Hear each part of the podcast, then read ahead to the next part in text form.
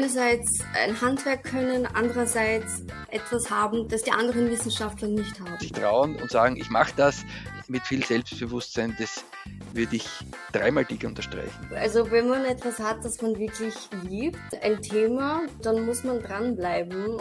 Zum Teil kommt es wirklich oft auf das Gespür an. Es ist gegenwärtig eher so, wie es jetzt sonst überall auch am Arbeitsmarkt ist. Wenn wir einen Posten zu vergeben haben und auch wenn es um ein Drittmittelprojekt geht oder so, ist es eher schwierig, Leute zu finden, die wirklich passen. Diesseits von Eden. Gespräche über Gott und die Welt. Der Podcast der Theologischen Fakultäten in Österreich und Südtirol. Willkommen bei einer neuen Folge von Diesseits von Eden, einem theologischen Podcast. Heute am Mikrofon habe ich zwei Gäste, den Wolfgang Weirer, der in der Steiermark sitzt, auf der Theologischen Uni in Graz, und Anna Hager, die heute in Wien sitzt, auf der Evangelisch-Theologischen Fakultät der Universität Wien. Heute dreht sich alles um Wissenschaft, Nachwuchswissenschaft, wie man Forschung zu Geld machen kann und ob es sich noch auszahlt, in die Wissenschaft zu gehen als junge Theologiestudierende oder Studierende, die sich für diese Richtung interessieren. Die erste Frage geht darum gleich an Anna Hager. Sie ist die Jüngere hier in unserer Gruppe arbeitet auf der Evangelisch-Theologischen Fakultät in Wien. Und gleich an Sie die Frage, wie war denn bei Ihnen so der Einstieg in die Wissenschaft, in die Theologie? Haben Sie gleich Verträge bekommen? Mussten Sie sich mühsam mit Kettenverträge von Uni zu Uni handeln? Oder war das, wie man auf, in Österreich sagt, Akmade Wiesen bei Ihnen? Ich habe äh, angefangen, Geschichte zu studieren in Frankreich und dann habe ich unterschiedliche Sachen studiert und eigentlich habe ich in Arabistik äh, promoviert. Und während des Arabistikstudiums habe ich angefangen, mich mit den Christen im Nahen Osten zu befassen. Und währenddessen habe ich eine Stelle in Princeton bekommen, in den USA, als Postdoc. Und ich bin ein paar Jahre im Ausland gewesen und mein Wunsch war eigentlich, äh, nach Österreich zurückzukommen und wenn man sich mit den Christen im Nahen Osten befasst, im deutschsprachigen Raum, äh, ist man eher an den theologischen Fakultäten angesiedelt. Das heißt, so war eigentlich mein Eintritt in die Wissenschaft. Und eigentlich erst mit dem jetzigen ähm, FWF-Projekt bin ich, äh, habe ich angefangen, in der österreichischen Wissenschaft zu arbeiten. Können Sie den Hörerinnen und Hörern erzählen, wieso Ihre Erfahrung ist vom Einstieg, von einem Studium in die Wissenschaft hinein? Haben Sie das Gefühl gehabt, Sie werden gefördert und gefordert, dass Sie da finanziell unterstützt werden, jetzt in Österreich, im österreichischen Kontext? Ich hatte durchaus Professoren, die mich unterstützt haben, aber mein Profil ist so eigenartig, dass ich mich eigentlich sehr viel zurecht alleine äh, gefunden habe. Und vielleicht ist es etwas, das ich den äh, Studenten empfehlen würde, dass sie halt sich so ein Profil herausarbeiten, das sie recht einzigartig macht und gleichzeitig sich ähm, im, während des Studiums ein Handwerk an, aneignen. Also zum Beispiel im Geschichtsstudium war es so, Textanalysen. Also man kann analysieren, wenn man Geschichte studiert hat. Bei der Theologie gibt's auch was ähnliches. Also mit meinen Studenten habe ich das auch gemacht. Also dieses einerseits ein Handwerk können, andererseits etwas haben, das, das, ähm, das die anderen Wissenschaftler nicht haben. Jetzt möchte ich gleich überleiten nach Graz zum Professor Weirer. Man kann ja sagen, eigentlich, Sie haben es geschafft in der Wissenschaft. Sie sind seit 2004 außerordentlicher Professor. Sie haben sozusagen auf der wissenschaftlichen Karriereleiter relativ weit nach oben gebracht. Ähm, müssen jetzt wahrscheinlich nicht mehr darum zittern, irgendwie umziehen zu müssen oder dass Verträge auslaufen und so weiter. Hat sich da jetzt seit 2004 einiges geändert in Ihrer Sichtweise? Oder so auf der Sicht auf die universitäre Karriere? Haben Sie jetzt die jüngeren Kolleginnen und Kollegen schwerer? Was ist anders geworden?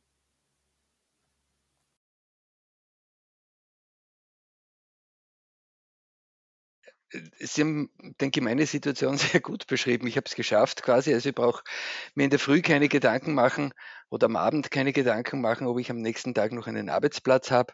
Äh, ich gehöre noch zu den Dinosauriern äh, bei uns an der Universität insgesamt, wo es nur mehr ganz wenige gibt, die also einen äh, pragmatisierten Job haben als Beamter. Ich weiß nicht, ich glaube, bei uns im Haus gibt es vielleicht noch vier oder fünf.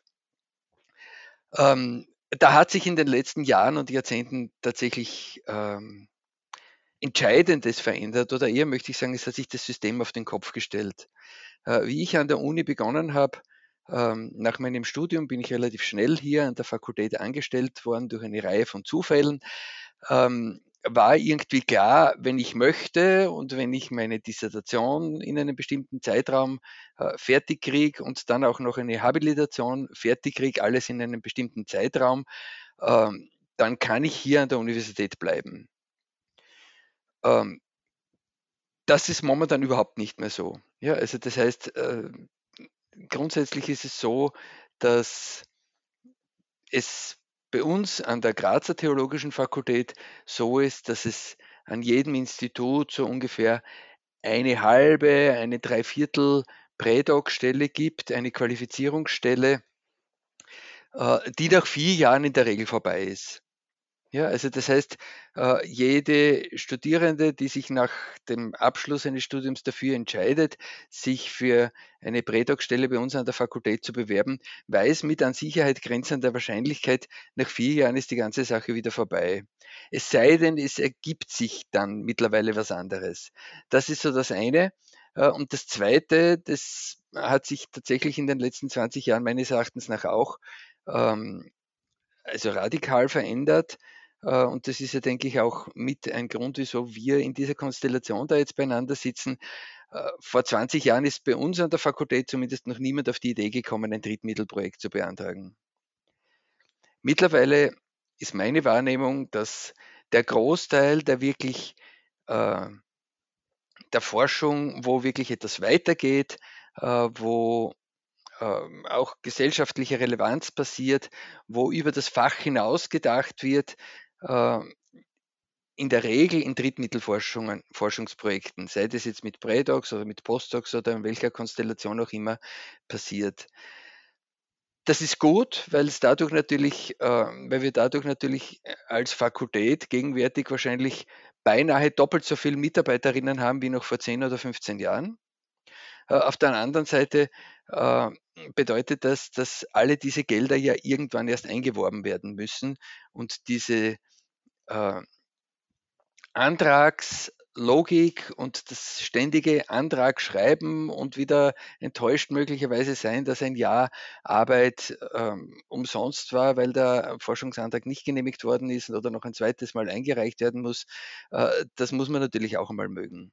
Aber grundsätzlich würde ich die Situation jetzt von, von der dritten Mittelforschung her durchaus positiv sehen. Ich denke, es erweitert die Möglichkeiten von Forschung insgesamt und auch von theologischer Forschung. Beide, die Sie hier sitzen, Herr Weirer, Frau Hager, Sie haben ja gerade selber FWF-Projekte laufen. Frau Hager, weil Sie ja wahrscheinlich auch diesen Druck verspüren oder verspürt haben, das FWF-Projekt von Ihnen läuft ja noch. Denken Sie jetzt schon daran, neue Drittmittel lukrieren zu müssen oder irgendwie einen neuen Prozess starten zu müssen? Was tut das mit Ihrer Forschung, wenn man nicht im Jetzt sein kann, sondern eigentlich schon vorausdenken muss, was kann ich in drei, vier, fünf Jahren an neues Geld lukrieren? Oder ist es vielleicht der positive wissenschaftliche Kick, den man braucht, um am Puls der Zeit zu sein? Etwas, das jetzt bei mir auch eine Rolle spielt, ist, dass ich ein zweijähriges Kind habe und das zweite jetzt erwarte. Und durch das Muttersein ist man extrem effizient geworden und man lernt auch sehr zu kommen, kompen, kompen, wie heißt es? Ja, halt das, ähm, so, ich bin jetzt im Hier, Jetzt und jetzt beschäftige ich mich mit meinem jetzigen Projekt. Und dann gibt es auch eine Zeit unter der Woche, wo ich halt mich mit der Zukunft beschäftigen muss. Und es ist alles ganz genau durchtakt und durchgeplant. Und man versucht so weit wie möglich sich daran zu halten. Aber ja, natürlich, ähm, halt durch die äh, Babykarenz hat sich das Projekt verlängert und der FWF ist diesbezüglich sehr flexibel und da bin ich auch sehr dankbar. Ähm, und ähm, ja, aber nichtsdestotrotz, ähm, in zwei Jahren ist das alles vorbei und bis dahin muss ich was anderes haben. Und ähm, es ist allgemein recht anstrengend, aber ich würde sagen, wenn es nicht so wäre, hätte ich wahrscheinlich nicht so total abstruse Projekte gehabt, die richtig innovativ sind. Also zum Beispiel, ich habe zur syrisch-orthodoxen Kirche in Guatemala gearbeitet und davor gab es überhaupt nichts dazu. Also das war wirklich der Druck, dass man jetzt eine Arbeit finden muss. Ähm, ja, und jetzt für die Zeit danach habe ich auch eine Projektidee, die auch recht verrückt ist, aber recht innovativ. Können Sie schon was darüber verraten oder ist das noch im Entstehen? Nein, mein Mann hat gesagt, man sollte nicht darüber reden. Wenn man eine gute Idee hat, muss man sie für sich behalten. Okay, passt. Ne? Die Konkurrenz hört mit. Nein, aber allgemein das sozusagen mein, mein Antrieb ähm, in der Wissenschaft ist die Relevanz von, von Christentum im Nahen Osten für andere Fächer aufzuzeigen. Also das mit Guatemala war ein, eigentlich halt das, das östliche orientalische Christentum auch im Kontext von Lateinamerika relevant sein kann. Und, ähm, werden Sie da von Seiten jetzt der evangelischen Fakultät oder von, an, von Ihrem Kollegium unterstützt, jetzt beim Lukrieren von FWF-Projekten oder anderen Drittmittelfinanzierungen? Oder wie haben Sie das überhaupt gelernt, solche Anträge zu stellen? Da war jetzt meine Frage, naja, die Universitäten sollten ja eigentlich ein Interesse daran haben, ihre jungen Wissenschaftlerinnen und Wissenschaftler adäquat darauf vorzubereiten. Wie war das bei Ihnen, Frau Hager? Sind Sie vorbereitet worden, dieses FWF-Projekt, das gerade jetzt noch läuft, vorzubereiten, damit es auch erfolgreich ist und ja auch den Universitäten Geld bringt? Also, ähm, Sie sehen nur das Erfolgreiche, aber Sie sehen nicht das viele nicht Erfolgreiche davor. Äh, das jetzige FWF-Projekt, ähm, da bin ich äh, meiner ehemaligen Chefin in den Niederlanden sehr dankbar, weil sie hat mir gutes Feedback gegeben und ja, ansonsten bietet die Universität Wien viele Workshops an, wie man ähm, Proposal schreibt. Und die sind sehr hilfreich. Auch was das Finanzielle betrifft. Äh, also es ist recht aufwendig, ähm, die ganze administrative und finanzielle Teil von, von Drittmittelprojekten. Und die Universität Wien bietet auch also Schulungen dazu. Wie ich mein erstes Projekt eingereicht habe, äh, habe ich auch gemerkt, ich begebe mich da, ist mittlerweile schon äh, viele Jahre her, begebe mich da auf totales Neuland und ich, ich muss ganz ehrlich sagen, damals hat es bei uns an der Universität oder auch an der Fakultät so gut wie überhaupt keine Unterstützung diesbezüglich gegeben.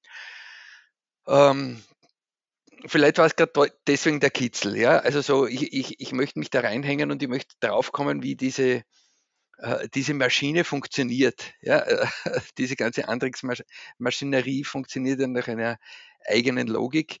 Ähm, das hat mich irgendwie auch gereizt.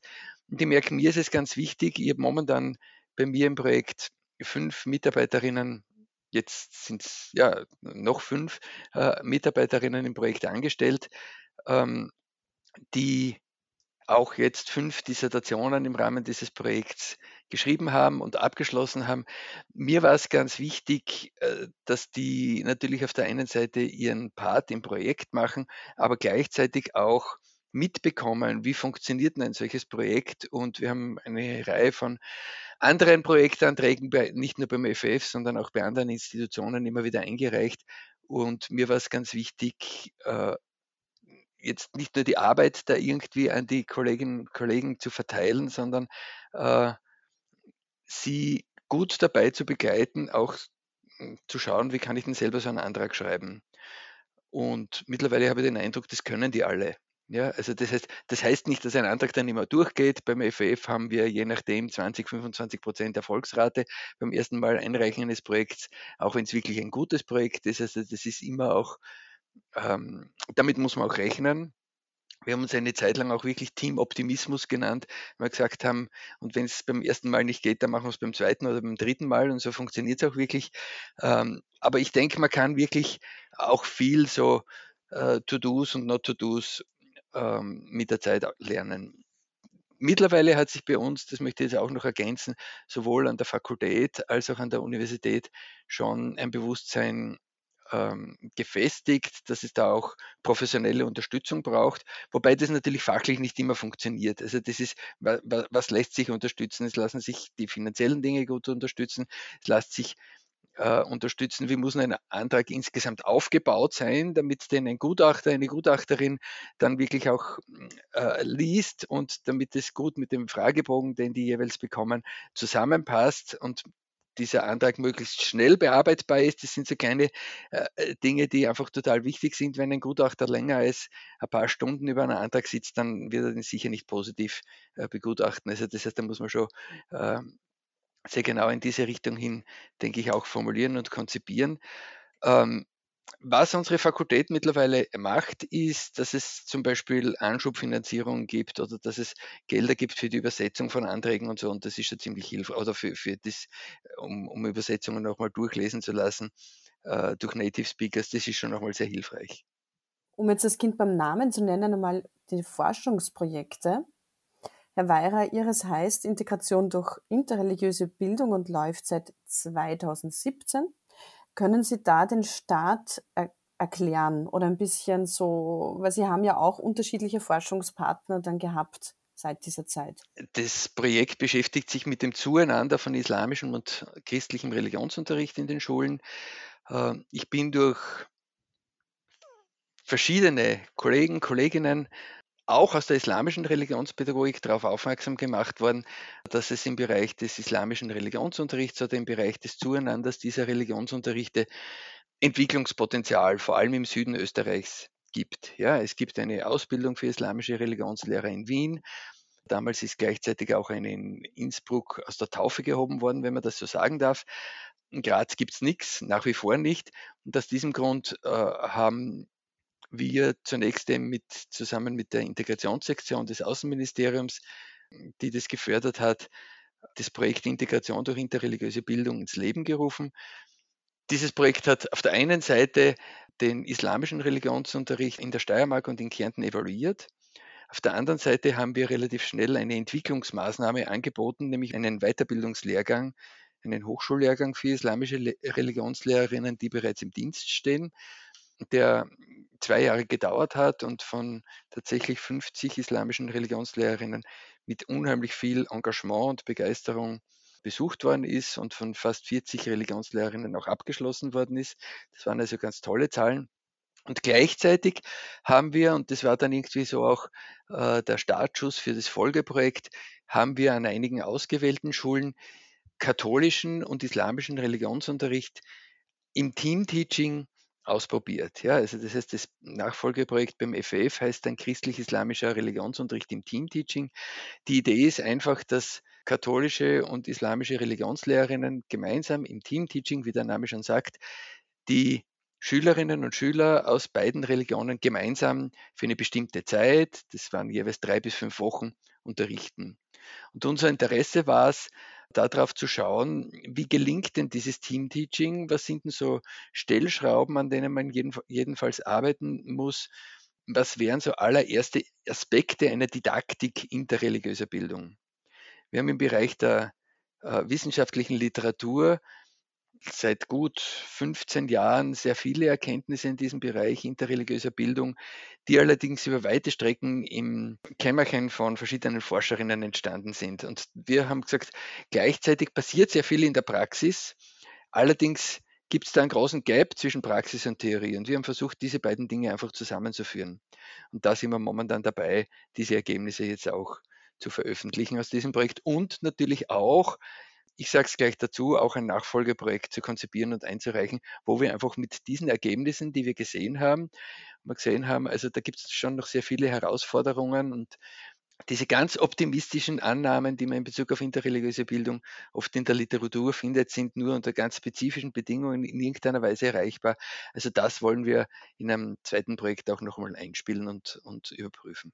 Wer waren jetzt bis jetzt Ihre Fördergeberinnen und Fördergeber, um die vielleicht auch beim Namen zu nennen, damit Hörerinnen und Hörer da eine Vorstellung haben? Also es war, wie gesagt, zuerst das Außenministerium und dann in weiterer Folge das Bundeskanzleramt. Da ist die Integrationssektion gewechselt. Es war das Land Steiermark und die Stadt Graz und dann eben jetzt zum Schluss der FF. Frau Hager, jetzt die nächste Frage an Sie. Sie haben ja schon, wie Sie gesagt haben, ein sehr buntes Potpourri an Forschungsprojekten und Forschungsinteressen.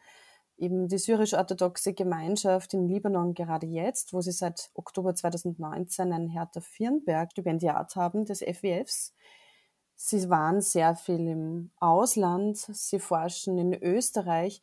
Glauben Sie, braucht man diese Vielseitigkeit, diese Vielfalt, um in der Wissenschaft überleben zu können oder um weitere Forschungsprojekte zu erhalten?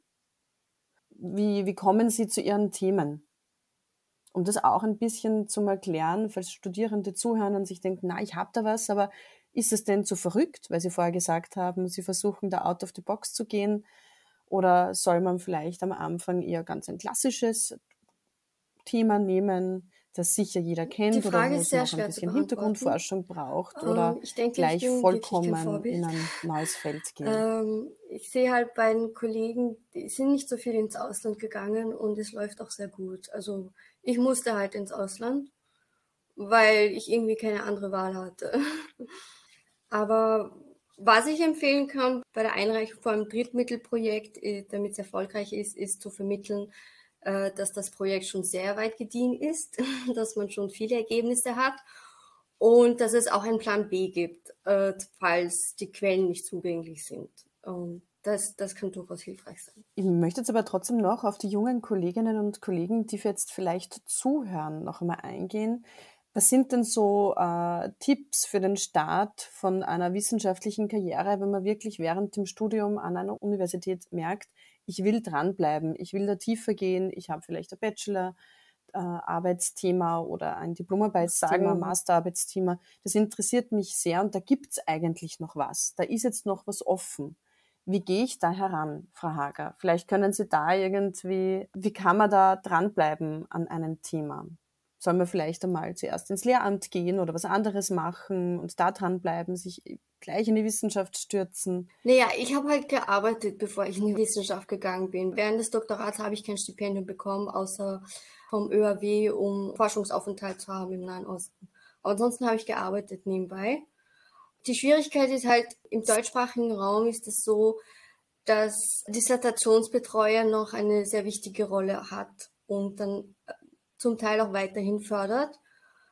Aber im internationalen Bereich, so beim Drittmittelprojekten, muss man halt den Eindruck vermitteln, dass man auch selbstständig gearbeitet hat und dass man auch ähm, ja in der Lage ist, selbstständig ein Projekt zu finden und dann auch es auch durchzuführen. Also es ist ein, ein Zwiespalt. Und ansonsten würde ich absolut empfehlen, stur sein. also wenn man etwas hat, das man wirklich liebt, äh, also ein, ein Thema, dann muss man dranbleiben und sich natürlich auch um die praktischen Aspekte kümmern, dass man auch irgendwie Geld verdient. Aber ich weiß nicht, äh, zum Teil kommt es wirklich oft auf das Gespür an. Ähm, ja, wenn man das Gefühl hat, da ist was, dann kann man durchaus da dem nachgehen und einfach versuchen. Im schlimmsten Fall wird, das, wird der Antrag abgelehnt. Macht nichts, gehört dazu. Heißt dann weitergehen, neuer Antrag, neuer Versuch. Ja, oder das Überarbeiten, sich Feedback einholen bei Leuten, denen man vertraut. Also das würde ich auf jeden Fall machen. Feedback einholen. Herr Weyrer, noch eine Frage nach Graz. Ähm, Sie sind ja am Institut für Katechetik und Religionspädagogik, haben wahrscheinlich auch viel mit Studierenden zu tun, wahrscheinlich auch mit Studierenden, wo Sie merken, ah, die interessiert das mehr, die möchten da weitergehen. Wie gehen Sie da mit diesen jungen Menschen um? Wie geben Sie ihnen auch Hoffnung, dass sie vielleicht nicht gleich vom universitären System den Hut nehmen und sagen, das interessiert mich nicht? Ja, das ist eine total spannende Frage, die mir genau jetzt durch den Kopf gegangen ist, wie ich der Frau Hager zugehört habe. Ähm, also es ist nicht so, dass ich kenne das auch von vielen Kollegen und Kolleginnen, auch an anderen Universitäten, es ist nicht so, äh, dass wir viele Studierende vor der Tür stehen haben und jeder wartet darauf, einen Posten zu kriegen. Äh, sondern es ist gegenwärtig eher so, wie es jetzt sonst überall auch am Arbeitsmarkt ist, äh, wenn wir einen Posten zu vergeben haben und auch wenn es um ein Drittelmittelprojekt geht oder so, ist es eher schwierig, Leute zu finden, die wirklich passen. Und ich muss ganz ehrlich sagen, also ich bin in der Regel äh, vor allem im, im, Masterstudium, aber auch im Bachelorstudium äh, ständig mit einem gewissen Sensor in den Lehrveranstaltungen, wer würden irgendwie sich gegebenenfalls für eine wissenschaftliche Karriere zumindest einmal anfanghaft äh, anbieten oder eignen. Und also ich rede die Leute wirklich auch äh, aktiv an und frage, wollt ihr nicht als studentische Mitarbeiterin irgendwie einmal bei unserem Institut schnuppern oder irgendwie in einem Projekt mitschauen? Äh, oder wollt nicht eine Bachelorarbeit schreiben und dann sieht man irgendwie, was sich da entwickelt und ob sie daraus ein größeres Thema entwickeln kann im Rahmen einer Masterarbeit und dann geht es möglicherweise eh schon weiter. Ich würde gern wirklich alle Kollegen und Kolleginnen jungen Kolleginnen und Kollegen, die vielleicht zuhören, ermuntern. Im Lehramt findet man in drei oder vier oder fünf Jahren, also als Lehrerin in den Schulen, mit Sicherheit auch einen Job. Ja, also das heißt, es ist, denke ich, wirklich eine tolle Phase, sich an der Uni noch ein bisschen Zeit zu nehmen und, und zu qualifizieren. Ich, meine, ich habe zwei Kolleginnen, die in der Schule und an der Uni sind. Das ist auch sehr produktiv und ist gleichzeitig auch eine große Challenge. Ja, also das muss man wirklich auch wollen. Äh, in der Regel würde ich eher die Empfehlung geben, zuerst wirklich noch an der Uni zu bleiben und dann in die Schule zu gehen. Also wenn man sich das in irgendeiner Weise vorstellen kann und wenn man Lust hat, an einem Thema weiterzuarbeiten, da wirklich die Dinge in die Hand zu nehmen. Also da bin ich vollkommen bei Ihnen, Frau Hager, frech sein oder gar nicht frech sein, sondern sich trauen und sagen, ich mache das mit, mit viel Selbstbewusstsein, das würde ich dreimal dick unterstreichen und durchaus auch Leute anreden und sagen, äh, Ihr Thema interessiert mich, haben Sie nicht für mich einen Job, haben, äh, können wir nicht gemeinsam irgendwas entwickeln oder so. Das stelle ich fest, das findet fast nicht statt.